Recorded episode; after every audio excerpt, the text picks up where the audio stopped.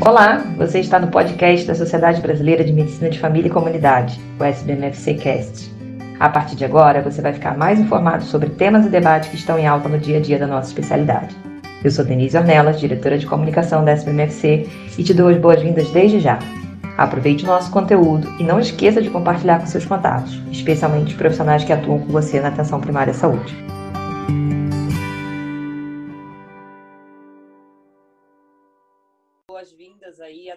Está se juntando com a gente nessa live.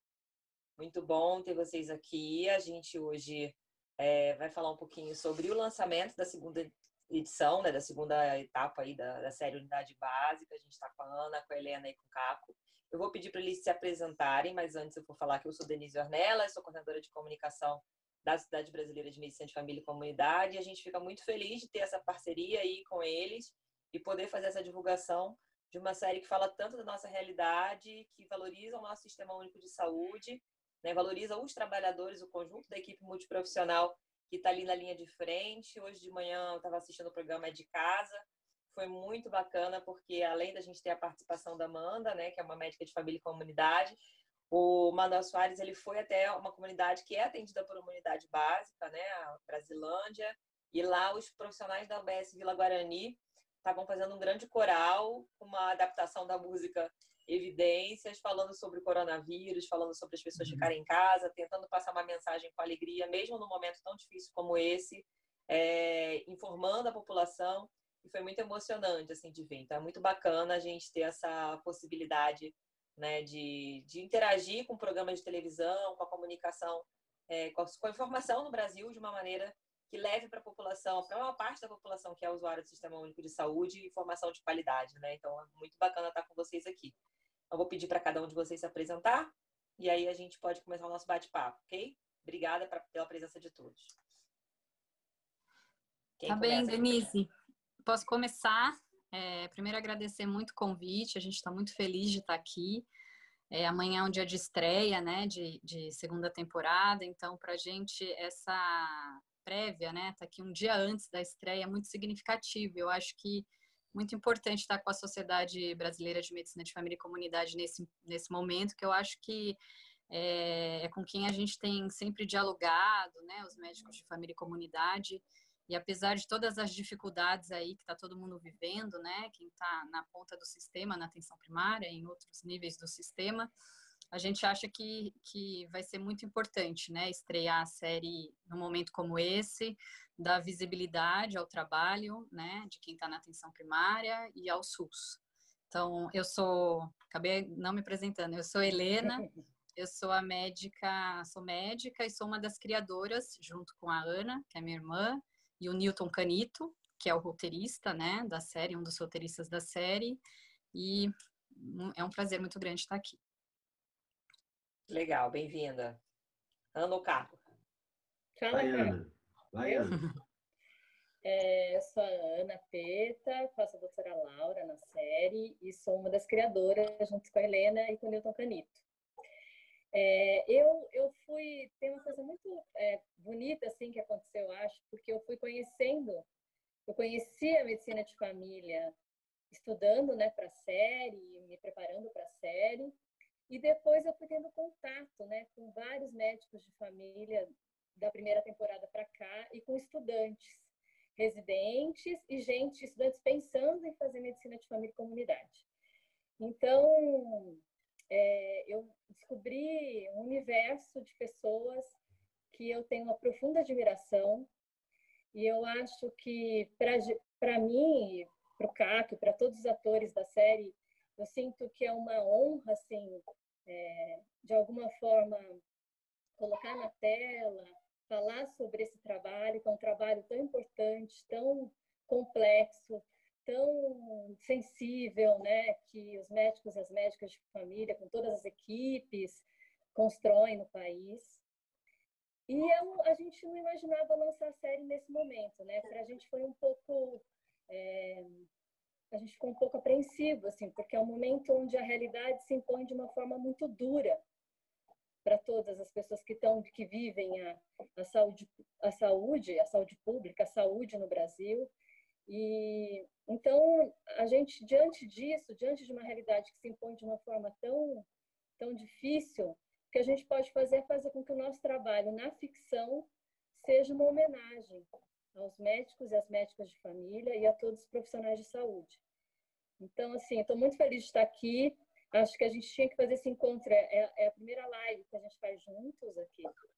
Eu, Helena, Caco, e, enfim, representando toda uma equipe, o Newton Canito, o Marcos Taqueda, a Carol Fiorati, a Golane, o Caio, o Fabiano, é, o canal o Universal, Universal TV, enfim, todo mundo que construiu essa série e eu, eu fico muito feliz que seja junto com a sociedade. Para a gente é uma, uma alegria imensa estar aqui. E bom, a gente fica muito feliz também. Caco? Oi, Denise. Então, uh, eu sou o Caco, uh, faço o Dr. Paulo. Tive a alegria também nessa segunda temporada de dirigir dois dos oito episódios. Estou muito feliz com essa estreia é, e acho, é, como eu, eu não, não, canso de repetir, assim, eu acho essa série muito corajosa, né? Eu acho a aposta nessa série muito corajosa. Sempre achei, desde o começo, porque ao, ao retratar o, o universo das unidades básicas de saúde, é, dramaturgicamente, a gente, a princípio, abdica de alguns dos ingredientes mais festejados em toda a série médica de sucesso do mundo, né? As séries médicas fazem muito sucesso pelo mundo afora, mas elas sempre usam como ingrediente a adrenalina, a emergência, ou as dificuldades, ou, ou as doenças raras, ou, ou, o charme dos médicos, né? Uma coisa assim. São ingredientes que, que, estão presentes em todas as séries. E a gente foi, desde o começo, a criação da Ana, da Helena e do Newton, é, inclusive a preocupação da criação da série foi de fugir um pouco desses ingredientes e apostar em outros ingredientes, que a princípio, teoricamente, dramaturgicamente, é, a princípio pouco atraentes, porque não, não, a gente não está não tá tratando de uma emergência, não está tratando com adrenalina, a gente está tratando com afeto, a gente está tratando com uma medicina é, que vocês podem falar melhor do que eu sobre esse tipo de medicina, mas é um outro tipo de medicina. Então eu sempre achei muito corajoso e de todo mundo, desde os criadores até a aposta de uma produtora que tem um interesse também comercial além do artístico e do próprio canal que também tem um interesse comercial além do artístico de apostar numa série de ingredientes tão inovadores, na minha opinião. E quando eu digo inovadores, são inovadores mesmo, porque para mim que não conhecia a fundo a, o trabalho feito nas unidades básicas de saúde, foi um grande, uma grande surpresa. É, principalmente na primeira temporada, a gente visitou umas unidades básicas de saúde, a gente conheceu é, o trabalho, a gente acompanhou o trabalho e eu fiquei muito surpreso com o trabalho que é feito é, pelas unidades básicas de saúde. Então foi uma grande revelação para mim como brasileiro, como cidadão brasileiro, poder conhecer esse universo.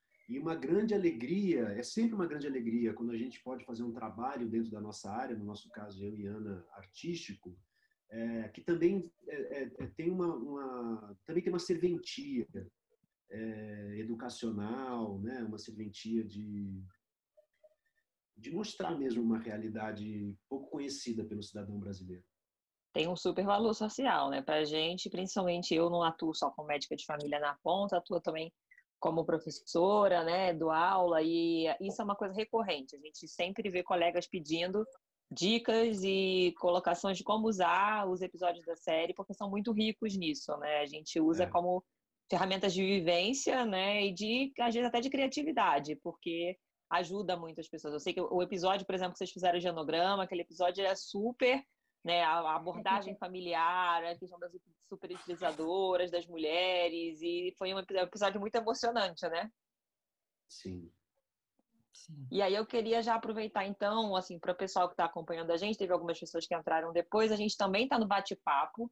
É, aí o bate-papo está aberto. Eu pedi para vocês colocarem o nome de vocês e onde vocês atuam. Então a gente já tem aqui pessoal de Ituiatu, I, não, peraí, Ituiataba, de Minas Gerais. A gente tem uma professora da UFR, a Sabrina. A gente tem uma enfermeira e professora de saúde da família de São Paulo, a Vanessa. A gente tem o Pablo, que é de Londrina. Tem o pessoal de Sorocaba, Mona Lisa, enfermeira de saúde da família. Então, bem-vindos a vocês. Tem o Mauro de Manaus, Fábio de BH, Mara, que é da coordenação da residência da UFRB, lá de, da Bahia, Rodrigo de Brasília, Bruna do coletivo Feminista Sexualidade, tem uma galera de Fortaleza, Araraquara, Barrocas, a que residente legal. da Unifesp. Então tem gente de todo o país aqui assistindo, muito legal, da UERJ, interno da PUC São Paulo. E é isso, gente. Acho que está muito bacana ter recebido vocês. Mas vamos entrar então no assunto que é o lançamento da segunda da segunda etapa aí da série.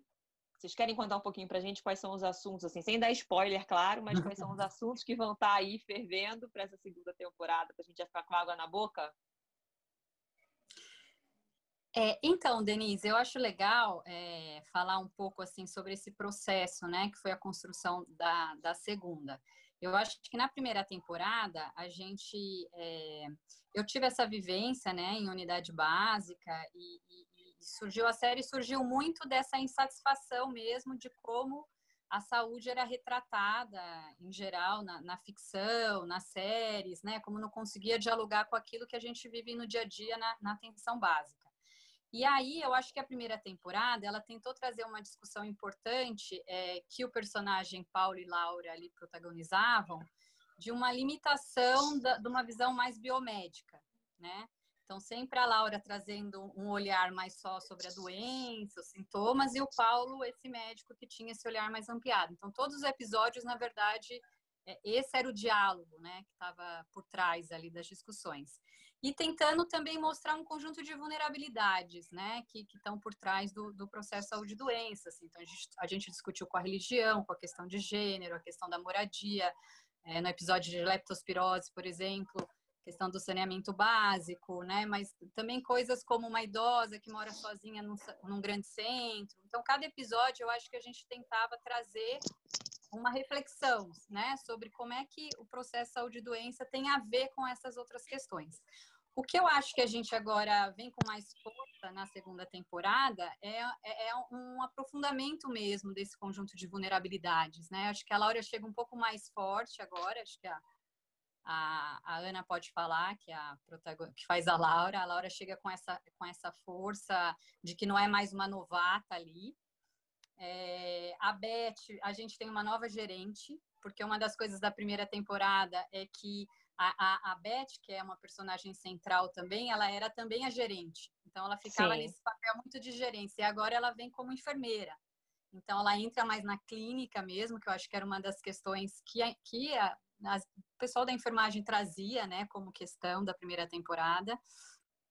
E a gente vai discutir questões é, mais, mais é, continuar trazendo questões como a questão da moradia, como a questão do gênero, como a questão da raça, como acho que os episódios vão muito nesse sentido de aprofundar é, essas questões e continuar também com uma crítica. Então, a gente vai discutir, continuar com o tema do cuidados paliativos, que acho que foi uma coisa que a gente discutiu também na primeira temporada, hipermedicalização, né?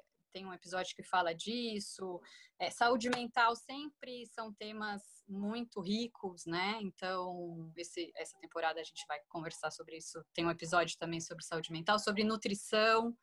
É, a gente fez um diálogo bem legal com a Patrícia Jaime, que é uma professora da USP, que discute essa questão da nutrição. Então, acho que vem novos temas, né, novas questões.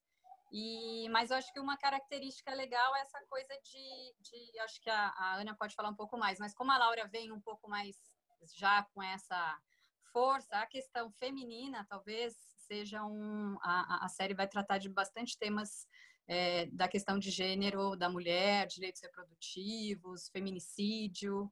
E aí a Laura também tem esse, ela consegue ter esse entendimento por ser mulher também, né? É, Legal.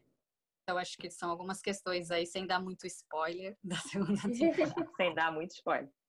E Ana e como é que foi a preparação para aprofundar esses temas aí? Pegou mais pesado para vocês? Teve como é que foi laboratório? O pessoal aqui está perguntando como é que vocês se prepararam para isso? Ana. Fala você agora. Uh, olha, na primeira temporada, como eu te falei, como eu falei para vocês, é um, no meu caso, foi é, o trabalho, o maior trabalho de, de, de, de, aprofundamento, acho que foi no conhecimento do trabalho das unidades básicas de saúde.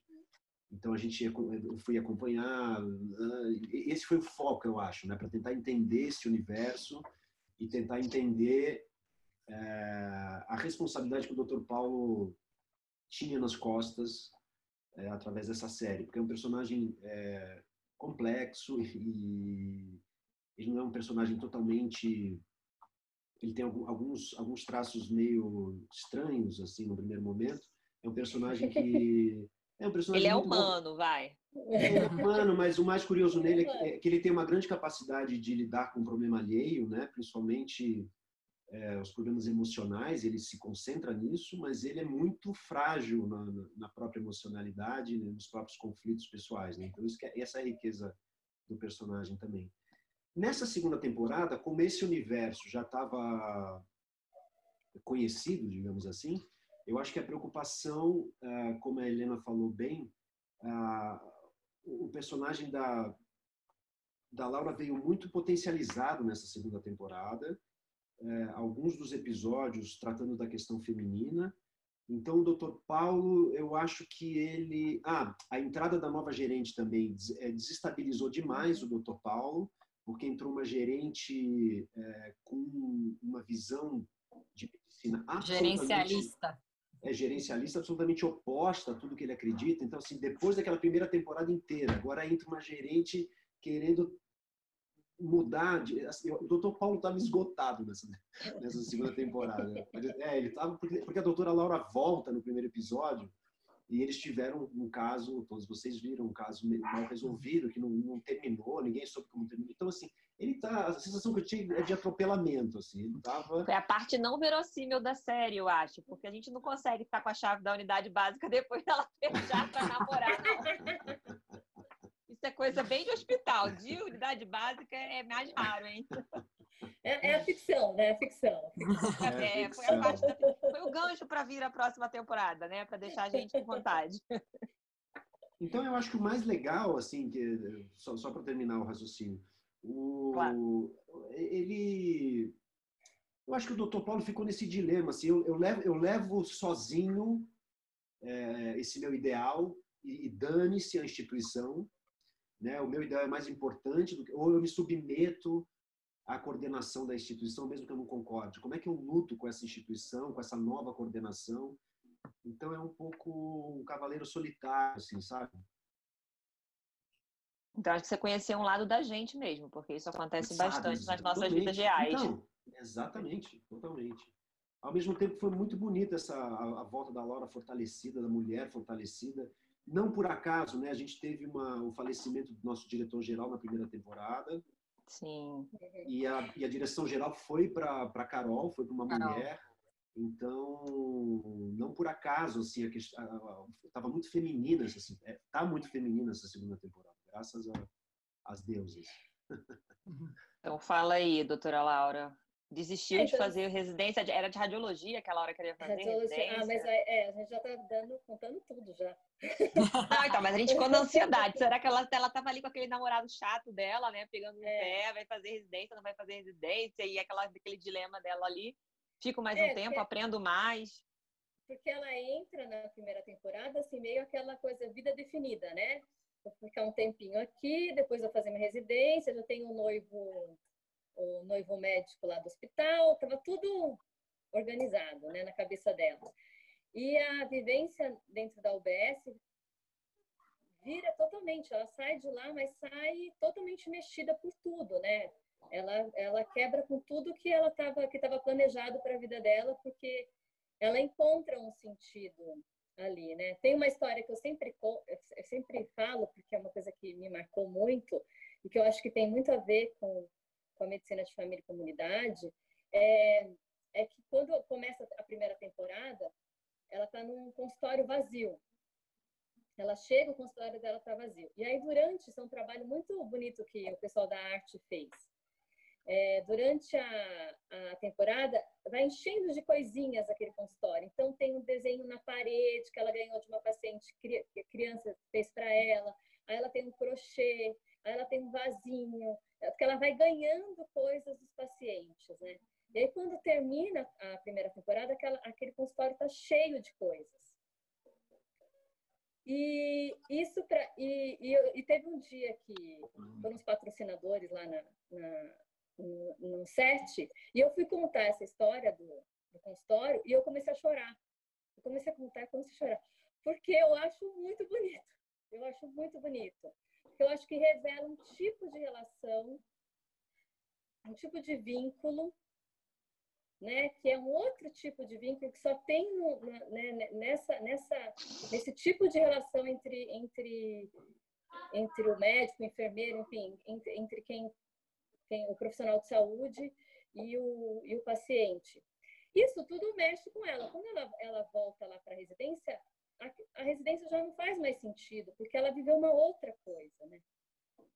E aí ela vai voltar e vai voltar transformada. Então acho que a partir daí começa uma outra, um outro momento dessa personagem que tem a ver com isso que a Helena falou, que o Caco falou, que é de uma sinergia também que não, não é só é, minha e, e, dos roteiristas, mas é de toda uma equipe de mulheres, tanto, tanto da produtora quanto do canal, quanto no set, uma equipe muito feminina, diretora, Carol, enfim, tem uma sinergia que também vai dar força para construir de várias formas essa virada da Laura. E essa, esse protagonismo, essa força que ela vai ganhar na segunda temporada. Mas eu tenho que falar que o Dr. Paulo, o Caco falou que ele está meio assim, pressionado pela gerente e tal, mas ele ainda tem aquele, aquele olhar, aquela força para resolver as questões. Então, quando chega no caso, nos casos médicos, o olhar ampliado que ele tem, a sensibilidade que ele tem, vai atuar ainda muito, muito plenamente, assim. Mas ele mostra esse lado que já aparece na primeira temporada, que é de um ponto de vista pessoal, ele é mais frágil, né? E então isso também vai construindo uma relação entre os dois, que não é só um que é forte, resolvido, nananã, e o outro que está só aprendendo, mas eles aprendem um com o outro em coisas diferentes, em sentidos diferentes, mas acabam sendo complementares. Assim, a relação deles é uma relação muito complementar. Legal, muito bacana. O pessoal aqui no chat, ó, tem gente que está do Chile, a gente tem uma participante que está falando que é professora de saúde pública na Universidade, é, deixa eu ver se acha aqui, ó, de Concepción, do sul do Chile. É, ah, tem, tem um pessoal algum... do Chile que escreve mesmo, que, que vê. Então, tá aqui. Aí alguns comentários, ó, bem real essa onda super gerencialista. É, às vezes pensamos que precisamos saber mais sobre as doenças quando deveríamos saber mais sobre as pessoas. Uma das melhores frases da primeira temporada do Dr. Paulo. O pessoal aqui falando que se identifica com o Paulo também. Eu sou MFC que vai no supermercado do bairro, no restaurante. Só no bar que eu nunca fui. Mas até prestadores de serviço já consegui atendimento. Adoro essa medicina de família tão ampla e completa, nada simples. Todos nós temos sentimentos de solidão nas nossas lutas, cada um entregando o seu melhor. É, e aí aqui, ó, tem uma pergunta do Pedro Gabriel. Faço parte do coletivo Negrex Estudante de Medicina e gostaria de saber se houve um planejamento de abordar questões de racismo no atendimento nessa segunda temporada e se vocês viram alguma situação dessa no preparo de vocês para atuar na série. Querem, faz, querem falar de cada pergunta ou já querem ir respondendo e eu vou administrando aqui? Acho que é melhor uma vez, senão a gente não vai lembrar, eu acho, dos assuntos todos. Mas tá, agora, então vamos um... lá. Você, eu você fala... de uma pergunta. É, é, você falou de uma pergunta, né, Denise, da, da questão do racismo, é isso? Isso, agora já tem essa. Eu posso ir fazendo as outras cinco na sequência. E vocês vão respondendo, então, eu vou fazendo. Tá. O... A gente teve um episódio, né? Nessa segunda temporada. Sim. É... Que tratou desse assunto. Na verdade, um assunto muito você quer falar, Helena? Porque foi baseado num caso real, né? Também, como todas as, todos os episódios. É, a gente vai ter um episódio que vai falar dessa questão é, de um paciente, né? Assim, não posso dar maior, maiores detalhes. Sem spoiler. Sem spoiler. É difícil, né? Porque eu fico com vontade é de contar. É difícil, dá vontade de contar. Muito difícil. Mas acho Mas... que pode, um pouquinho pode.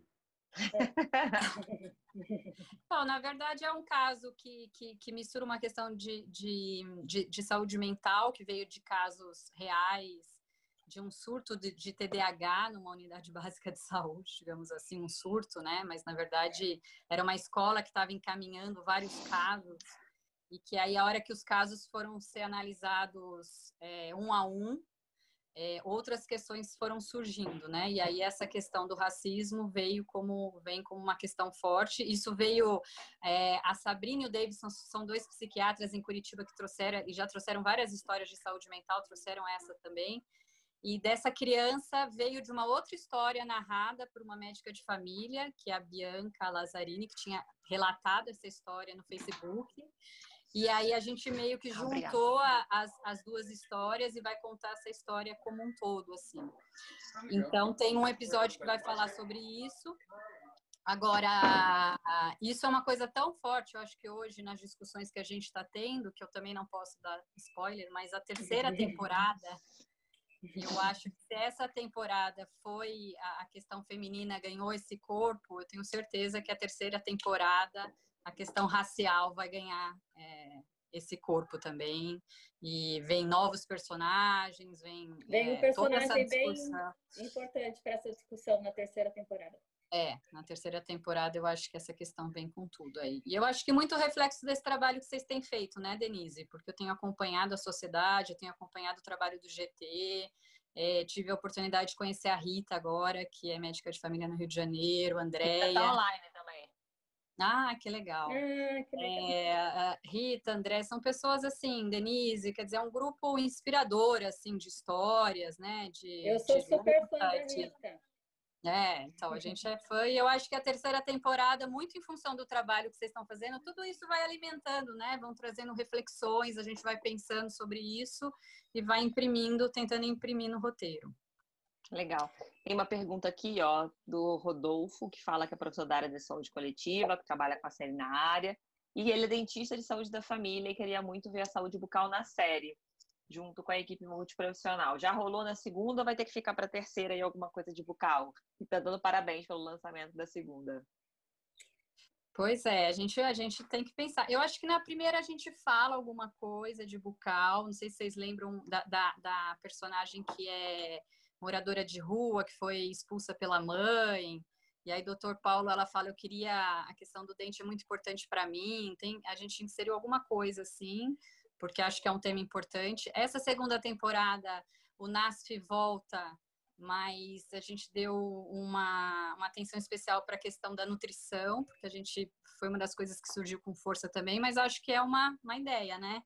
A gente pode. Eu acho que é interessante essa ideia de ter, apesar da, da política, a gente sabe o que está acontecendo, mas a, a, questão de você ter essa, essa possibilidade de um NASF que vem, traz esses outros. Porque o que é difícil na série é que não dá para ter muitos personagens. Por vista do roteiro, é uma série de 30 minutos.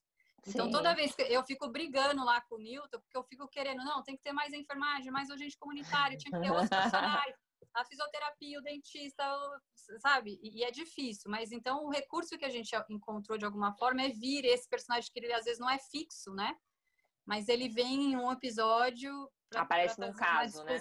Aparece num caso. É. é, tem aqui tem outros dentistas aqui, o Pablo, o Guilherme também falando, colocando a importância é. da saúde bucal na brincadeira. É, bom, é, a, tem... a Helena fica o tempo todo. Tem reunião de equipe tem que ter reunião da equipe o tempo inteiro. Ela fica. E, é, e a gente foi entendendo, é, e a gente foi entendendo assim uh, essa questão da equipe, né? Para a gente que não é, que não conhece, né? Enfim, foi entendendo a importância dessa questão da equipe. É, com vocês, né, no diálogo com vocês, a Helena trazendo sempre essa questão, e a gente vai aos poucos. Acho que a cada temporada a gente vai conseguindo introduzir esses outros profissionais que não estão nessa equipe principal ali, né? Fixa, e acho que tá? quanto mais sucesso a gente faz a série ter também, mais chance dela continuar e da gente conseguir abordar outras temáticas, né? Sim, por exemplo, essa questão, da, essa questão, da, enfermagem foi muito é, interessante, porque foi uma, uma reivindicação da enfermagem direto no canal. O pessoal entrava nas, nas, nas, nas redes, nas redes sociais. Olha, precisa a enfermagem, parará. Isso, isso foi interessante, porque é, é uma participação que não é assim, não tem que ter a série. Tem que ter a série, mas tem que ter mais isso, tem que ter mais aquilo. E isso vai ajudando a gente também a construir, né, junto essa a história da série, né? Muito bom. É, Caco, tem uma aqui que é para você, ó. Como foi lidar com a expectativa das clássicas séries médicas? O que o Caco pensou ao ser convidado para participar e agora até chegar a virar diretor? Então, é, é como eu falei no começo, o, o, eu, eu, sempre achei muito corajosa a aposta da série. Eu achei muito corajosa e inovadora a aposta da série. Achei muito difícil a gente conseguir. Para mim, desde o começo, o grande desafio foi esse: como a gente vai conseguir manter é, o interesse, o ritmo de um público que está acostumado a associar séries médicas com um ritmo de adrenalina, de emergência. É... Eu sempre achei um, o desafio da série. Então, é... que eu acho que, que as meninas, junto com o Newton, resolveram genialmente, né? Que é... foi criar personagens é, complexos, assim. Então, eu, eu acho que a, a adrenalina das séries todas estão dentro da cabeça desses personagens, sabe? É, são personagens muito conflituados o tempo inteiro, a relação muito conflituada. Então, o desafio foi esse, assim, eu sentia que a gente tinha uma responsabilidade, todos nós atores ali, direção, de conseguir criar uma, uma um, um interesse que não tivesse baseado nesses ingredientes clássicos das séries médicas. É... Como, a gente, como a gente manter um episódio de 30, 40 minutos sem adrenalina, sem o sangue, sem a cirurgia, sem, sabe assim? É... E, e, a gente. Agora, quando eu fui visitar a unidade básica, eu, eu, eu entendi isso que eu falei no começo, que uh, um universo novo, um universo que eu, que eu não conhecia, de muita, de muita adrenalina também, mas num outro lugar, de muita humanidade, essa coisa dos presentes que a Ana falou. É, fiquei muito emocionado também com, com, com o acompanhamento que a gente fez lá na UBS. É, esse, é, é, essa, com essa relação próxima, comecei a me lembrar do meu médico de família, doutor Petrúcio, comecei a resgatar uma memória emotiva nesse lugar, assim, de, de um tipo de médico que a gente está desacostumado mesmo a conhecer. Então, está é, tá desacostumado a frequentar. Então, eu, o grande desafio foi esse, foi criar um, um, um interesse nesse lugar do afeto. O interesse, quando eu digo isso, parece óbvio, mas você manter isso dramaturgicamente por 30 minutos não é uma tarefa fácil. Né? As pessoas estão muito acostumadas com a rapidez, com o ritmo, com a adrenalina nas séries. Né? As pessoas veem série. A série existe por causa disso. Né? A série é uma condensação das novelas, assim, porque cada episódio tem que ter uma trama e uma pegada e um gancho, e cada final de. Então eu lembro que, inclusive, né, Ana, foi uma preocupação na, na, é, que a gente tinha, que a gente viveu isso, a gente tinha que criar um gancho, né? Cada final, quando ia, ia cortar para o intervalo, a gente tem que ter um gancho aqui, então vamos falar mais alto. mesmo que isso não pedisse, tá? porque são, não, são interesses. Assim? É, são interesses dramatúrgicos mesmo. Assim, Mas eu acho que vocês acertaram nisso, porque eu acho que o cotidiano da UBS, o que dá a vida na gente, a gente tá, trabalha num ritmo muito rápido, são muitos casos, então a gente acaba entrando em conflito entre a gente meses, muitas vezes, e acho que isso vocês conseguiram passar bem, né? Não sei se o pessoal do bate-papo aqui também concorda. Então, mas acho que como desafio era esse o desafio, né? Como, como tornar, por exemplo, aquelas reuniões atrativas. É, dramaturgicamente. elas são atrativas, mas dramaturgicamente atrativas. É conflito, Não, elas são né? chatas né? às vezes. Então, é, mas é disso que eu estou falando. Assim, é, uma, é uma série sobre um cotidiano, por mais é, é, cheio de acontecimentos, assim, dramaturgicamente era um desafio. Assim, como é que a gente vai manter claro, isso? Né? Claro. Eu acho que o desafio foi esse. E, e, dirigir, só para terminar a segunda parte da questão, foi um, um, uma coisa, um presente é, eu tive muita liberdade, assim, uma liberdade surpreendente para alguém que nunca tinha dirigido ficção. É, então, agradeço muito assim, o canal, a Gulani, a própria parceria com a Carol, que é a diretora-geral, que me deu uma super liberdade. E a grande dificuldade foi porque eu estava em cena também, né? Então, uh, dirigir, me dirigir sem poder me dirigir. então, a, a, solução que a gente encontrou foi de ter um stand-in é, que, que me representava ali para eu poder filmar de fora enquanto a, a, câmera não mostrava o Dr. Paulo, às vezes até mostrava o ombro, o pé do stand-in, não meu. É, e depois eu só entrava no lugar dele na hora que a câmera virava para esse eixo. Foi uma experiência curiosa, né, Ana? Porque Foi. era um stand muito diferente de mim, assim, de claro, cada ator tem um temperamento e o temperamento dele é muito diferente do meu. Uhum. Então a, a cena tinha um, um, ritmo e uma temperatura com ele e quando eu entrava a temperatura mudava, mas já, já tendo filmado algumas coisas. Tal. Então a grande dificuldade foi essa. Muitas das vezes eu não tinha tempo de assistir o de fazer a revisão do meu trabalho porque era muito corrido. É, ah, mas foi, foi, super legal. Mas foi uma né? delícia, foi uma super, foi uma delícia. E o resultado está super bonito. Vamos ver. É, estamos loucos para ver. tem uma pergunta aqui do Jefferson, residente de medicina de família no Hospital de Clínicas de Porto Alegre. Teremos algum caso que apareceu na primeira temporada e continuará, né, terá com longitudinalidade do cuidado dele na segunda? E algum caso sobre a população LGBT? Sim. A gente tem, acho que no primeiro caso é um paciente que já estava, né? Na, na verdade, era, era o dono do bar da primeira temporada. Ele volta na, na, na segunda, no primeiro caso. É. é. E a gente tem um caso de que discute a questão da transexualidade, que a gente vai, vai abordar num dos episódios. Inclusive, eu conversei com a Ana Amorim, né, que é médica de família em São Paulo, que, que também tem feito um trabalho sobre essa questão. Então, sim, vamos ter um episódio. Muito legal. Ó, oh, tem uma pergunta interessante aqui. Queria saber se a preparação dos atores envolveu conversar com pacientes. A perspectiva deles é essencial para a construção do perfil dos profissionais e imagino que deve ser também para as personagens. Parabéns pelo trabalho. A pergunta do Rodrigo Lima.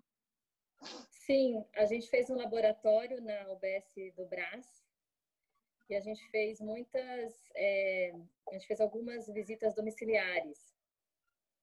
Imagina o Caco chegando nas visitas domiciliares. Mas ele Você ia de jaleco? Ele... Você ia de jaleco, Caco? Não, porque o doutor Paulo não usa jaleco. Mas nem para disfarçar, porque já ir lá para você já reconhecia, né? Não dava nem para saber que não eu era. Eu lembro, eu acho que eu usei jaleco nas visitas, eu não lembro. Eu não lembro, mas ele, ele fez, ele foi nas visitas. E teve uma visita em especial que eu nunca vou esquecer, que aquilo me marcou demais, que era um dia de acamados. E, e, era um caso de um, de um policial, né, que já estava que estava muitos anos inconsciente numa cama e tinha uma mulher que cuidava dele. E aí o, o, o Dr. Vitor, que ia fazer, fazia as, as visitas, ele cuidava do, do acama, desse, desse policial, eu lembro. Mas ele, ele conversando com ela, eu ficava pensando quem estava qual situação era mais difícil, assim, porque ela estava tão presa àquela situação também, ela estava tão doente junto, assim, né? E isso me marcou muito, assim, porque era uma, uma, uma pessoa, uma, né, uma pessoa que estava cuidando de outra pessoa, mas que estava também numa situação muito difícil. E que a chegada do, né, do, do, do agente comunitário, do médico na casa, era, era um momento de muito, muito importante ali para eles e para aquela, aquela solidão que aquela mulher vivia, né? Então, essa história desse paciente, desses dois pacientes, na verdade, me marcou muito. E aí, vocês conseguiam, além de ver a visita, conversar com os pacientes também? Não, a gente um pouco acompanhava a conversa dele com os pacientes. Como né? observador. Como observador, é. Entendi. Era estranho porque a gente, a gente sentia que os pacientes também não ficavam tão à vontade, porque eles entravam é. na sala e, e tinha um é, tinha um, uma pessoa ali, né, ouvindo e tal. Então, isso eu senti que isso mudava um pouco a dinâmica, mas mas o que nos interessava era entender essa dinâmica, né? Como como como era uma consulta, como a consulta rolava. Entendi. É, eu acho que desculpa, desculpa, Helena. Não. Em termos Pode dos, dos mais simples, né? Porque nós não somos médicos, então coisas que são Sim. muito óbvias para vocês médicos, para nós não é nada óbvio. Então, desde a maneira como você cumprimenta, como você recebe, qual é, o que, que você faz primeiro, se a pessoa primeiro senta na, na maca ou na cadeira, qual é o momento da, da conversa que fala assim, bom, agora vamos para a maca fazer o exame. Tudo são detalhes cotidianos para quem é médico, mas para a gente era tudo muito novo e muito importante. Né? Qual é a ordem das coisas, qual é o tipo de, de pergunta que se faz, qual é o tom que se usa. É, então foi muito rico. Isso que nos interessava, né? Para você, principalmente, Caco, assim, que não tenha, né? A Helena ainda é a irmã da Ana, então ainda tem uma troca assim. Você tem alguém na família que é médico? Foi só Tenho. seu ex-médico que você lembrou? Como é que é isso para você? Não, a minha irmã é médica. Ah, é sua irmã também é médica. Ah, e então trabalha, numa, trabalha numa unidade básica de saúde também. Verdade. Isso eu não sabia, ó, tá vendo? Eu sou fã da série, mas Nem eu essa, sabia. essa eu não peguei. Nem eu sabia. Como você não sabia? Não, eu, como é, te disse. Eu não sabia, é verdade. Não, eu, falou, eu, não sabia. Eu sabia que ela trabalhava na saúde pública, mas eu não, não sabia o que era não, isso. Não sabia, olha que legal. É, foi Tem muito uma pergunta aqui que fala justamente sobre isso. Eu sou a Flávia, estudante de medicina e aspirante a ser médica de família e comunidade. E gostaria de relatar que a série foi muito importante para apresentar de forma mais didática essa especialidade para minha família. Rolava um certo preconceito quando eu falava, mesmo explicando. Eu agradeço pela representatividade que essa série causa. Parabéns pelo trabalho de todos. Eu acho que eu me represento com isso também. Acho que a minha primeira vez que minha mãe foi na onde eu trabalhava, quando eu ainda estava recém-formada, eu trabalhava numa unidade básica em Diadema, ela chegou para me encontrar e eu lembro que ela ficou no corredor e ela ficou ouvindo as pessoas falarem do meu trabalho. E aí, quando, ela, quando eu saí, eu falei com ela, oi, mãe, não sei o que, ela nossa, ela ficou assim, tipo, ah, eu, eu tô emocionada, porque as pessoas estão falando de você e tal, papapá. E eu acho que é isso. É, Muitas é, vezes os nossos familiares não vão no lugar onde a gente trabalha por justamente não serem daquele contexto tudo mais, né? E talvez é isso que você está contando, né? Você sabia que era saúde pública, a gente tem um imaginário, mas se a gente não frequenta, se a gente não usa aquela OBS, é bem diferente. Então, é uma legal maluquice, porque isso. É uma maluquice que o imaginário que a gente tem da saúde pública é um imaginário completamente é, é, desvirtuado e, e, ruim, né? Eu não sei por que, que isso acontece, mas uh, não sei se é uma coisa da, da, minha geração, mas a gente sempre que a gente ouvia falar em saúde pública, a primeira coisa que vinha à nossa cabeça era falta de equipamento, falta de não sei o quê, e filas. E, não que isso não aconteça, mas a gente nunca ouviu falar, por exemplo, das visitas, das visitas domiciliares, que é uma coisa maravilhosa. Eu não sabia da existência das visitas domiciliares. Eu fiquei chocado, assim. Eu não sabia que o meu país oferecia esse tipo de, de, de trabalho, esse tipo de serviço para a população. Não sabia. E um absurdo eu não saber disso. Tem que, ser, tem que ser dito nas escolas, tem que ser ensinado nas escolas, porque... É, Ô, Denise... Eu tenho a sensação ah, que, é o, que é o melhor sistema de saúde do mundo, se não um dos melhores. Assim. Não existe um sistema de saúde tão um, um, país continental como o Brasil, tão bem estruturado, bem pensado. Pode não funcionar da maneira ideal, e cada vez a gente está enfrentando problemas mais difíceis nesse sentido. Mas a ideia, o conceito desse sistema, eu acho que não existe nada parecido no mundo. Vai lá, Helena, pode falar. Não, não, essa história que você contou de, de se reconhecer, das pessoas saberem o que você faz, a gente escuta assim, muita gente manda esse relato pra gente, sabe?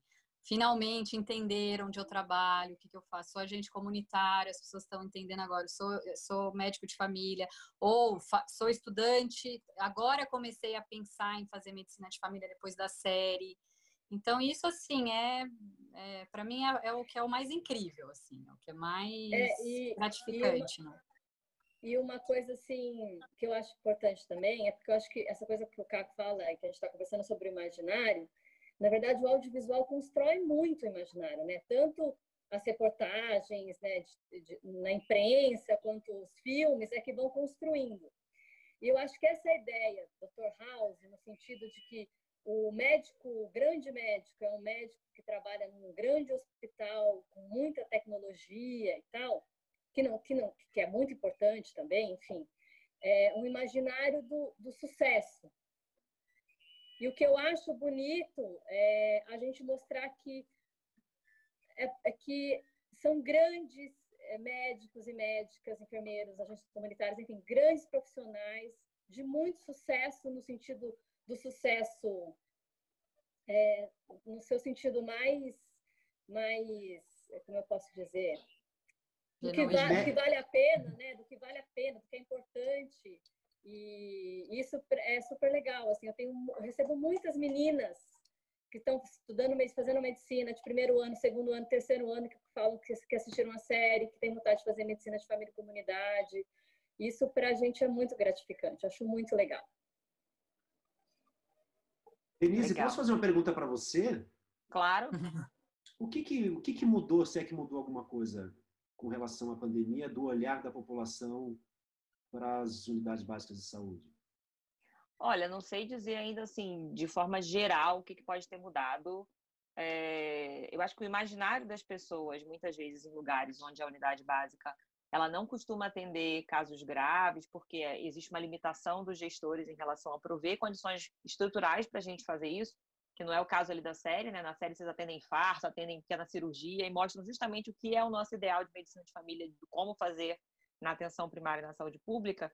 Eu acho que talvez agora, com tanta informação na televisão, te falando, vai na unidade básica, procura a unidade básica, a unidade básica também pode te ajudar, isso pode ter melhorado um pouco dessa relação e essa ampliação de olhar do que a gente faz lá, né? A gente também está ali para atender o que você precisa, porque a atenção primária ela está ali por conta do que é centrado na pessoa. Então, tem, um, tem uma tensão, eu acho, nesse momento da crise, porque muitas coisas a gente parou de fazer por orientação também das gestões, então atende menos hipertenso, atende menos diabético, mantém pré-natal, mantém puericultura, tenta fazer uma coisa para poder dar conta desses pacientes que vão chegar com a demanda da Covid especificamente. E aí, em muitos lugares, a gente está tentando equilibrar isso. Acho que muitos médicos de família, muitos enfermeiros de saúde da família estão tentando também fazer esse papel da telemedicina, profissionais do NAPS, eu vejo envolvidos no cuidado também, a galera vestindo jaleco para poder ter equipamento de proteção individual, colocando máscara, colocando óculos, mesmo eu tive numa unidade essa semana, estava lá os fisioterapeutas ajudando a organizar a fila, a galera do NASH também envolvida, então todo mundo se mobilizando em prol desse cuidado. Então acho que a, acho que a população de alguma forma vê esse lugar que a gente tem de estar tá ali à disposição dela. Né? E não só de fazer os nossos programas nas caixinhas ou aquelas coisas que tradicionalmente há 20, 30 anos atrás as pessoas achavam que o postinho fazia e era só, era só vacina, só hipertensão, só diabetes. Acho que amplia um pouco isso. E, e eu acho, acho, Denise, assim, minha impressão é que hoje, é, de um jeito muito triste, mas o que vem acontecendo é que as pessoas estão tendo uma consciência maior da importância do SUS, né? Porque Sim. numa situação de pandemia é impossível você não olhar e perceber isso. Sem dúvida. E, por exemplo, quando você é chamada para ir na Globo ou qualquer outro programa como uma médica de família, falar como uma especialista sobre a pandemia, eu acho que isso muda completamente o imaginário das pessoas também. Ah, sim. Então é um momento que, que para a gente, por isso que para a gente também tem essa, essa, essa satisfação de estrear uma série dessa num momento como esse. Porque é para reforçar para as pessoas, talvez quando a gente, a gente começou esse projeto há 10 anos atrás. Talvez na primeira temporada ainda era muito estranho, as pessoas têm uma coisa de que SUS, mas o SUS não funciona, que SUS tal. E agora o meu sentimento é que as pessoas estão olhando de um jeito, tomara que isso realmente se concretize em políticas reais, né? Sim. Mas existe um sentimento geral maior, eu acho, Sim. da importância do SUS, da, da, importância da medicina de família e comunidade. Eu, eu cada vez estou vendo mais isso. E por outro lado, por exemplo, sistemas de saúde como o americano, que são todas as séries maravilhosas e aqueles hospitais incríveis, é a gente tragédia. vê aquelas triste cena de ter sido uma tragédia a resposta, porque não tem Sim. sistema, né? Então, assim, acho que vai demorar um tempo para a gente conseguir analisar mesmo tudo, mas já, já fica meio evidente uhum. que essa questão é, do imaginário, nessa pandemia, a gente está tendo que muitas coisas estão sendo é, mudadas, né? Assim. É, concordo. O pessoal aqui está perguntando, inclusive, isso. A Mona Lisa Lima de, Sal... é, Mona Lisa Lima, de Salvador, Atualmente, a rotina das UBS estão diferente por conta da pandemia. Esse tema vai aparecer na terceira temporada? Uma outra pessoa falou assim vai. também. É, achei incrível a forma como a série conseguiu abarcar vários temas. Também gostaria de saber se em algum momento a série irá abordar a saúde da mulher e contextos de violência doméstica, situações que, por exemplo, têm aumentado significativamente nos tempos de pandemia. Então, vai aparecer. A gente, na segunda, vai aparecer muito forte a questão da mulher. A gente visitou, inclusive, o trabalho do consultório na rua. Um dos casos veio do trabalho da Carolina Chacur, que é uma médica que, que trabalhava no consultório na rua. A gente conversou com pessoas que, que, que, discutem essa questão da mulher, a professora Ana Flávia da USP, por exemplo, e outras pessoas. Então, um conjunto de, de, de pessoas e, e profissionais e pesquisadores que a gente tentou se aprofundar, entender melhor, então, essa questão da mulher, violência de gênero, feminicídio, aborto, direitos reprodutivos, todos são temas da segunda temporada. Agora, essa temporada foi gravada um ano atrás, né? Então, isso que as pessoas também precisam entender. E, e a pandemia está sendo agora. O que a gente está tentando fazer é na terceira temporada. Neste momento, nós estamos escrevendo os roteiros da terceira temporada. E aí a gente quer, obviamente, falar disso, porque não tem, né? Não tem como a gente não falar sobre isso num momento como esse, né? É, é, é legal você falar isso, Helena, porque pode até parecer estranho para quem não conhece a dinâmica do que é. fazer uma série, que a gente não aborde especificamente a é. pandemia, já que a série vai estrear durante a pandemia. Mas é preciso que as pessoas entendam que essa série foi gravada há um ano, né? Não existia pandemia. Então, algumas coincidências aconteceram. O primeiro episódio, inclusive, fala de uma epidemia, mas não fala especificamente do coronavírus, porque isso não existia quando a série foi gravada. Agora, o, essa questão da violência contra a mulher, que é uma questão muito forte nesse momento da pandemia, né, que o número cresce muito, né, de violências, é, isso tem um episódio, a Helena já falou, mas tem um episódio sobre, específico sobre isso. Muito legal. Tem várias pessoas fazendo vários comentários aqui, falando que bom, ganhamos o caco para o SUS, mais um para o SUS. O SUS é maravilhoso, precisamos defendê-lo. Ah, muito orgulho do SUS. Muito obrigada, Cidade Brasileira. É. Muito obrigada, Cidade Brasileira de Medicina de Família e Comunidade. O Edilson Rodrigues está mandando um beijo para você, Ana e Helena. Ana, conheço carinhosamente por Tininha, irmãs do Gustavo Peta de Campinas, excelente pessoa. É. A Renata mandou um recadinho para mim. Obrigada, Renata, pelas minha, minhas aparições aí na mídia, agradecendo a forma como estamos divulgando a especialidade. Trabalho nosso, queria agradecer publicamente também aqui nossa assessora de imprensa, a Ana, que está aqui junto com a gente, está nos bastidores, fazendo toda essa parte da organização aqui da live. Então, a Ana também é muito responsável por a gente estar com essa inserção toda na mídia. Então, Verdade. obrigada, Ana. Nossa e sempre fez aí. essa ponte com a série, muito, muito legal. Assim. É, a gente sempre é, teve contato com a ideia da live de hoje foi dela também. A gente está super feliz de ter dado certo. Obrigada, Ana, também. Uh, aqui tem um residente de BH falando que, infelizmente, a falta de equipamento de proteção individual levou a gestão a declarar escala mínima na quinta-feira passada. É triste ver esse tipo de desvalorização, que a gente também concorda. Uhum. Aí tem uma pergunta aqui legal da, da Teresa Horta vi que a população tem uma equipe de referência que tem mais tranquilidade sobre onde, é, sobre onde e como buscar assistência mesmo à distância, e aí as orientações são mais bem aceitas e respeitadas dos profissionais que já têm vínculo. Ah, legal. A importância da equipe multiprofissional, a presença de uma gestora gerencialista traz a discussão no papel da importância da qualificação da gestão como um todo, sobretudo para PS. Isso deve aparecer também né, aí nessa segunda temporada esses conflitos com a gestora vão aparecer, vão surgir, assim, só o doutor Paulo vai brigar com ela, a Laura não vai brigar nem um pouquinho com a gestora nova? Vai, vai brigar. Vai. de... Esse é o nosso sangue, Todo entendeu? mundo vai brigar. A Beth vai brigar muito. Nosso sangue chama abaixo assinado. Quando fala vamos fazer um abaixo assinado. Tem uma Todo hora briga, né? a gente começou a brigar tanto que eu falei, gente, daqui a pouco vamos chamar a gente de unidade barraqueira de saúde. E, e, isso entrou na fala. Aí virou entrou. roteiro. Ela fala, ficou, Paulo, ficou. a gente vai virar unidade barraqueira de saúde. Estão é, perguntando se a Samara continua como interna. E aí? É, aquela, é a nossa interna, nossa interna padrão ali. Não, temos, temos dois novos. Dois Tem mais dois novos padrões também. Vocês vão ver que são internos. Ah, não, então continua sendo interno, só não é a Samara. Tem um, tem um interno meio youtuber. É, é, são outros tipos de internos, mas tem dois novos agora. Tio Pedro, da Ana e da Helena também estão mandando um abraço para vocês. Oi, Aí tem uma pergunta aqui sobre o avanço da telemedicina durante a pandemia. Temos exemplos de sucesso sobre isso há algum tempo no Rio Grande do Sul. Teremos isso na terceira temporada? Vai aparecer alguma coisa de telemedicina? Viva o SUS! Olha. Vai. É uma ideia, né? É uma boa ideia. Não, mas vai mesmo, porque a, a, a unidade, é, eu não posso contar, mas a unidade começa a receber os casos de coronavírus e começa a ter que se organizar, né? E aí é o que está acontecendo, né? As pessoas estão tendo que fazer teleconsulta, tudo isso. Então, isso tudo vai aparecer no episódio. Tem o doutor, duas... Paulo, Paulo está vivo na terceira temporada? Esperamos que ele continue. Falando meio... geralmente tá meio tem mal. cinco anos para ter burnout, Paulo. Calma ainda aí que Precisamos mais do Paulo para o tempo.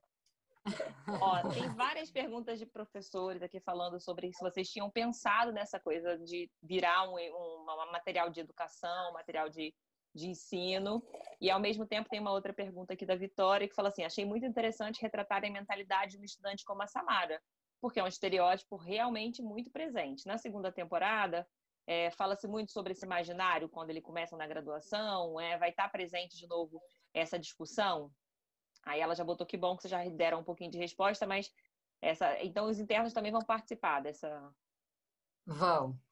Então, essa coisa didática, sabe, Denise? Eu acho que uma coisa que é interessante é que, assim, quando eu cheguei com as ideias, né, quando a gente começou a discutir com o roteirista, a gente não queria que fosse um material didático. Né? Na verdade, assim, era uma. Ele, ele brigava um pouco comigo porque eu ficava, não, isso tá errado, isso não é assim, isso não sei o quê. Eu ficava tentando transformar uma coisa numa cartilha e justamente eu acho que o sucesso da série é que ela não é um material didático tradicional, digamos, que tem o certo, o errado, as coisas técnicas, né? Então também teve uma certa desconstrução, primeiro no roteiro, numa discussão com o Newton Canito, com o Marcos Saqueda, olha, é, a gente precisa dialogar com as séries também que existem, a gente precisa criar isso que o Caco traz, essa é, a pessoa tem que ter vontade de assistir, precisa ser uma coisa atraente, emocionante é, a, a, direção, aí a direção de arte, porque assim, para fazer uma série como essa, as pessoas, eu não tinha a menor noção, e acho que as pessoas não têm, são muitos profissionais, né? Você tem uma equipe que só pensa na direção de arte, você tem gente que pensa no figurino, na música, na luz, na fotografia. Então, todo esse, esse, esse conjunto de profissionais, todo mundo pensando ali como fazer uma série interessante, bonita, né? Então, eu, eu, conversei com a, a Carola, fala um pouco assim, a diretora, a unidade básica, ela tem uma palheta de cores. Ela, se você fechar o olho, você sabe qual é a corzinha da unidade básica, assim, porque os figurinos, tudo isso é pensado, né? O, o cenário, a gente não filmou numa unidade básica que existe. É, o cenário foi construído a partir dos conceitos.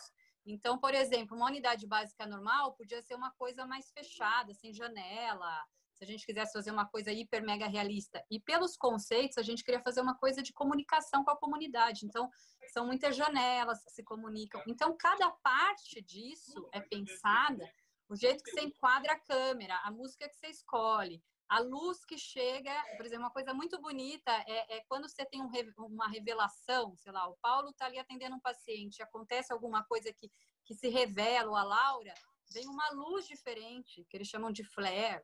Então, são, são detalhes, assim, do ponto de vista artístico, né, Caco? Assim, que Mas é na, UBS, na UBS acontece isso, quando você acontece uma revelação então, uma acontece... Com certeza. Bem, pela janela eu não sei, mas pelos olhos do paciente com certeza entra. A gente sente isso, assim, tem essa né, epifania, isso, quando mas... vem a epifania, vem como é que você traduz isso na tela, né? Como é que isso vira uma coisa? Tem que ter um monte de gente pensando. Então, assim, ser um material didático hoje, eu acho incrível, maravilhoso. Eu uso, muita gente usa, tem que usar cada vez mais. Agora, a gente, eu acho que só tem essa. Os alunos gostam tanto dos professores justamente porque não é, é para ser só um material didático. Né? Ele tem toda essa construção artística, assim mesmo. Totalmente, né? totalmente. Não, de forma brilhante, né? Isso aí a gente vê que não é feito de forma não cuidadosa, é feito como se fosse qualquer outra série, não tem uma, um menosprezo, né? Pelo, acho que, acho que isso as pessoas percebem também, né? Não, não é uma glamorização nem uma romantização de como o SUS funciona. Exatamente. Ela está numa comunidade, dá para ver perfeitamente que o foco não é trazer né, coisas que não são da vida real, então tá ali e tem, claro, um tratamento artístico que valoriza isso também, que deixa bonito, né? Mas tem a maquiagem, por exemplo, das atrizes não é exagerada, não tem nada, né? É tudo muito proporcionado e muito adequado ao que a gente acaba vendo ali no cotidiano, né? Tem mais algumas considerações aqui? A gente está, gente, com uma hora já aí entrando de, Nossa, de webinar. Rápido, né? Passa rápido. A gente vai fazer mais uns 15 minutinhos aqui, então vou fazer mais algumas perguntas aqui que tem. Vou tentar juntar em blocos, então. Pedro pergunta, falando assim: o SUS é maravilhoso, precisamos defendê-lo. A série mostra seu funcionamento de uma forma muito interessante e acessível. É, aí a Maraísa pergunta: em algum momento, em alguma temporada, se falará da expansão do modelo de atenção primária medicina de família para a saúde suplementar? Porque ainda tem-se muito estigma que médico de família fica só no SUS. Aí a Ana Paula fala na sequência: essa visão ruim da saúde pública é vendida mesmo, porque tem um interesse lucrativo Infelizmente, é interessante para alguns setores que o SUS não funcione e que as pessoas saibam que o SUS não funciona, né? Isso é o, um resumo aqui. Querem falar sobre um pouco disso? Você sabe que na, na segunda tempo, na primeira temporada, todos os jornalistas que conversavam comigo, a maioria perguntava assim, não sei se o Caco também tem essa sensação. Ah, é uma série de denúncias sobre a saúde pública? E aí eu falava, não, é uma série, pelo contrário, é uma série para mostrar que, que, apesar de todas as dificuldades, existe gente trabalhando, fazendo um trabalho incrível. Tarará.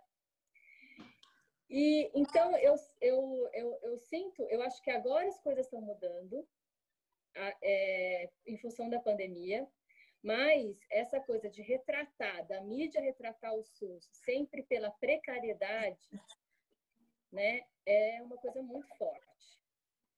E, e, e, que bom que a gente, que seja isso que a gente está vivendo uma oportunidade para essa virada. Né? Bacana. É, aqui tá. Os internos na vida real também têm aprendido, viu? Sou interna aqui da Faculdade de Sorocaba e já utilizamos um episódio da série para nossa liga. O conteúdo está sendo utilizado para o ensino.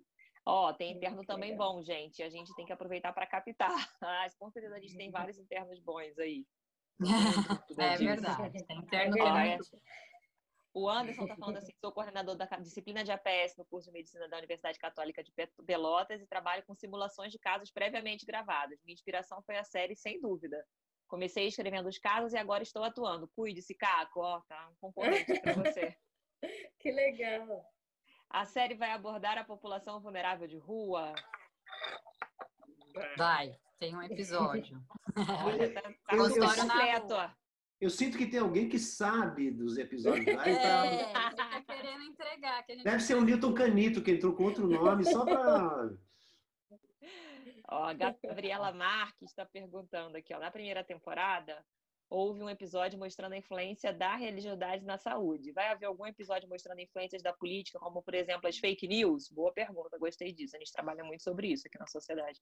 Terceira temporada. Boa ideia. Uma boa ideia. Terceira temporada, ótima ideia. A Helena já anotou ali no roteiro. Já, já tá aqui, ó. Ter, super Quando a Helena começa a roer a unha, é porque já vai entrar no episódio, cara. Agora, sabe é... que essa coisa dos internos é uma coisa que eu sinto também, assim, que eu fico angustiado, porque é, é, a gente conhece um monte de interno que é muito bacana, que é muito legal, assim, né? Que, que descobre a medicina de família durante a, a, a, o internato e tal. O que acontece muitas vezes, por exemplo, na primeira temporada, a Laura, é, inicialmente, ela ia ser um pouco mais Samara, sabe? Ela ia ser uma mais patricinha que chegou ali que não ia se sensibilizar muito com as coisas. E a gente começou a achar muito mais interessante ela ter um percurso, ela ter uma curva, né, de aprendizado. Então a Laura ela se transforma, ela chega ali meio perdida, mas ela vai é, se transformando. E aí a gente precisava de um personagem também que mostrasse um pouco essa, essa, essas outras pessoas que não se transformam, né? que a gente também conhece. Então a Samara ela vai ficando um pouco mais com essa, vai se carregando mais nisso, justamente. Então é, é isso que as pessoas precisam entender. Não tem como a gente é, representar tudo que existe. A gente tem que fazer escolhas, né? É, não é, Nessa não é tempo... uma... Fala, fala, fala, desculpa. Não, nessa temporada, como a Laura chega mais forte também, o Paulo, vão ser mais uma dupla que já estão entendendo as coisas ali, a gerente já chega já com papel para ser essa pessoa que faz Tem que uma composição. Né? Tem que ter alguém que faça a coisa ter os dois lados, né? E os internos também não são a Samara, mas também vem no sentido de trazer outro tipo de, de abordagem. Então, mas assim, eu quero ainda que, eu acho legal que tivesse também um interno que fosse, gostasse da medicina de família, que tivesse ali, ainda não vamos ter, nem na segunda, ainda não. mas quem sabe na próxima. Quem sabe, né? Pode ser um estagiário, um estagiário no meio da pandemia, pode chegar um daqueles que se inscreveu no programa para ir lá para a linha de frente ajudar, é, entendeu? Pode ser Verdade. Coisa, né? Legal. Eu já me metendo no, no processo criativo dos outros. Ó, vamos lá. A série remete bastante ao projeto Causos Clínicos da Sociedade Brasileira de Medicina de Família e Comunidade, trazendo a beleza da vivência cotidiana, da uhum. especialidade. Ambos maravilhosos. Obrigada aí, gente. A gente é, acompanha eu, muito. Eu escrevi é, a apresentação do, do livro livro, do segundo livro, e foi muito legal porque eu li todo o material e é realmente incrível. O livro é maravilhoso. Eu sempre converso com o Rodrigo também. Acho que vários relatos que estão sendo feitos, inclusive agora, sobre a pandemia. É. Eu também já estou guardando todos, porque eu acho que é, é um. Essa série é um... Por Trás da Máscara, muito por bacana. Por Trás da Máscara. É, muito legal. Aqui tem uma pergunta bacana também, ó. Como vocês, do Diego Alcântara, como vocês perceberam a discussão do público em geral a respeito do conceito de medicina de família e comunidade, como o Caco falou, por exemplo, que não sabia das VDs? Vocês sentiram que outras pessoas que são do da convivência de vocês, não são médicos, é, teve uma percepção, tiveram uma percepção mais real do SUS nas pessoas que não têm muito contato com as unidades de saúde da família? Acho que até outros autores da própria série, né? Como é que vocês uhum. sentem muito. isso Muito. A equipe, né? A equipe, toda a equipe. A equipe, os diretores. Você sabe, Denise, que eu acabei fazendo meu doutorado sobre o processo de construção da série, né? E eu, e eu vou lançar um livro agora. É, eu ia te perguntar sobre isso. Divulgar, mas, mas é, no, na, no meu processo de doutorado eu entrevistei pessoas da. Não fiz uma entrevista grande, mas da equipe, é, diretores, roteiristas, alguns atores tal. E é, a percepção é muito essa, assim, de que quem não tinha contato, nossa, isso que o Caco relata aí, né? Eu acabei tendo um contato, descobrindo que existe, não sabia que existia visita domiciliar. É... Embora, quem... embora algumas pessoas ainda pensem que isso é uma é, uma, é ficção, uma, né? Isso é uma ficcionalização do SUS. É, tem gente que acha que é só ficção. Que, ah, mas isso não existe, é coisa da série. Não, isso é. existe. A série é. é muito legal, pena que isso não existe, né? É, exatamente. exatamente, eu ouvi isso. Ah, é. que pena que não é assim, porque seria legal Ai, se tivesse. Pena, não, é seria assim. muito legal. vai vai para um lado da negação também, porque não quer ir lá ver, né? É, exatamente. É, é, não prefere não. Aí, ó, aqui está falando a Savassi, obrigada por serem fonte de inspiração, inclusive para a formação de nossos alunos e residentes. A Rita também mandou um abraço para vocês aqui, Ju, Juliano, de Marzo. É, aí algumas perguntas, já estou caminhando para o final aqui, né? Que a gente está chegando às 18h40. Alguns tópicos específicos, que eu acho que talvez não, se não entraram, vão ser ideias também. Ó. Teremos a abordagem da medicina integrativa nessa nova temporada. É, tem uma outra aqui, deixa eu ver. Não vi nada sobre Pix e de terapia comunitária. Tem algum episódio para trabalhar terapia em grupo dessa forma rica? Tô pensando aqui. Helena já tá anotando. é, é para anotar. É. Gente, obrigada. Vocês resolveram nossa terceira temporada. A gente já tem um pouco... São muitas ideias.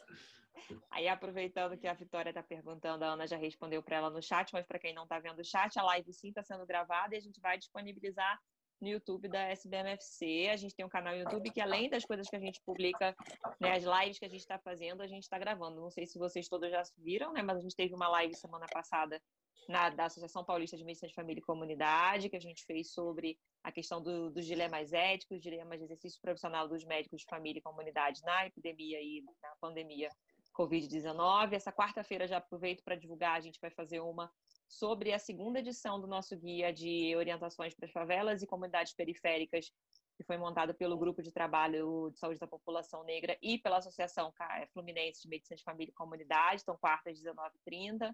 Na outra semana a gente já está agendando uma sobre luto, que vai ter uma psicóloga porreta, que é a Giane, lá de Salvador, falando sobre luto com lideranças religiosas.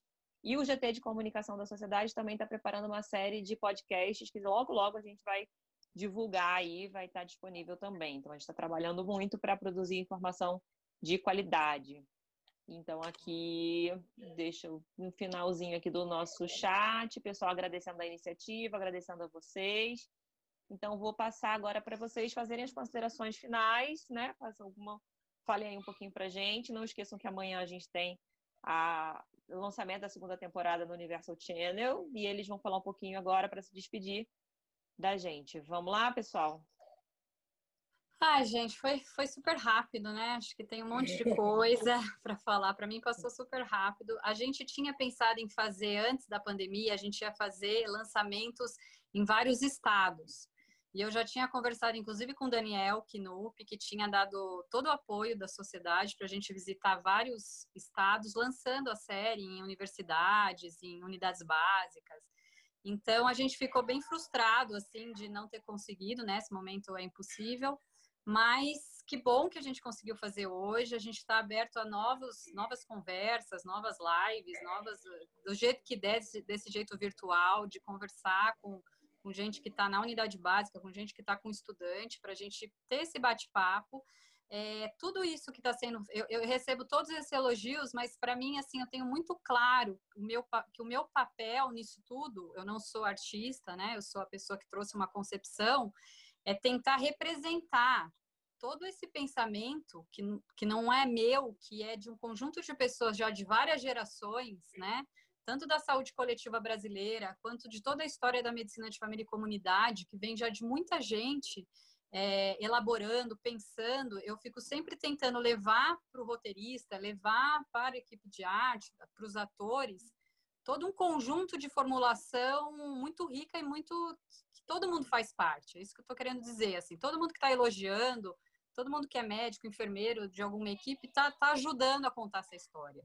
Né? E iniciativas como essa que a sociedade faz, dos causos clínicos e discussões, tudo isso vai alimentando, né? Porque as pessoas dizem, ah, de onde veio as histórias? São vários. A gente vai se alimentando de um monte de coisa, né? Quando a sociedade faz um GT que discute população negra, isso tudo interfere e vai, e vai mobilizando coisas, né? Então, assim, fico muito feliz de estar aqui. Espero que você. É uma responsabilidade muito grande. Aí, aí também me sinto muito responsável. É, amanhã a estreia, espero que, que as pessoas se sintam representadas, que as pessoas gostem. E também as críticas são muito bem-vindas. Assim, eu acho que sempre a gente precisa estar tá repensando coisas, pensando em como aprimorar e melhorar, né? Mas, mas queria agradecer demais pelo convite, Denise, e estamos à disposição para outras conversas. Não, com certeza, quando você lançar o livro, a gente vem falar um pouquinho do seu doutorado também. ah, o pessoal aqui de Sergipe falando, venham, que vocês serão muito bem-vindos. Faz aqui é. a estreia da terceira temporada. Nunca ah, não vejo a hora a queria ir, né? Sergipe, né? Ó, então. Uma galera aqui já se disponibilizando a fazer essa parceria aí com a sociedade para levar vocês para lá também. Legal. Caco, Ana, agora? Ah, eu vou deixar a Ana terminar. É... Eu queria agradecer e dizer uma coisa assim: a gente não está fazendo, isso que, é, isso que é legal, a gente não está fazendo um documentário sobre a, as unidades básicas de saúde. É uma ficção e, por ser uma ficção, a gente precisa criar elementos é, que contribuam para a ficção, para que uma ficção de 30 minutos se sustente no ar. Né? Então, esse, essa conversa, essas conversas, esse feedback é de extrema importância, né? Porque a gente está a serviço também. Claro que a gente está fazendo um, trabalho artístico, mas a gente está a serviço de uma causa também. A Helena, a Ana estão a serviço, trouxeram esta causa. Essa série só existe por causa de uma causa, ela não é uma série. Mãe, ah, vamos fazer uma série. do Romeu apareceu no meio Laura, agora não. A Laura é, a doutora Laura, ela está de Covid já. Então é isso, esse feedback é muito importante. Como vocês já perceberam, a gente terá uma terceira temporada, muito provavelmente uma quarta, uma quinta, uma sexta, uma sétima uma oitava. Então essas ideias, esse feedback, essa, essa conversa é muito importante. Sempre lembrando que é uma ficção e que a gente precisa mexer com elementos ali, caprichar em algumas tintas, né, para que algumas discussões fiquem mais ficcionalmente interessante. Então, eu estou muito feliz com essa conversa, que tenho outras. Estou super ansioso com a estreia amanhã. Também estou me sentindo muito responsabilizado, porque está nas nossas costas essa, essa missão. Mas a gente está muito feliz.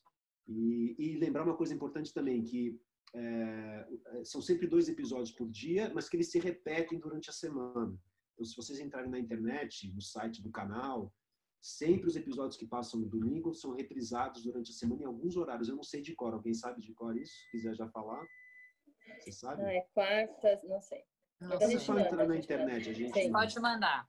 A gente manda para Ana. Então, quem não conseguir ver no domingo, que é 11, 11 e meia, às vezes é tarde, é. Enfim, passa durante a semana a reprise dos dois episódios. São oito e vamos conversar sempre, semanalmente, para a gente ver como é que está batendo também, né?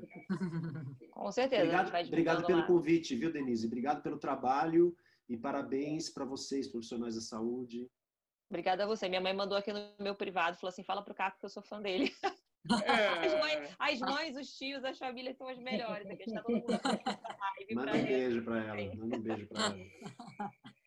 Bom, é, Denise, é tão engraçado porque a gente fica, a gente tem assistido o trabalho de vocês, né?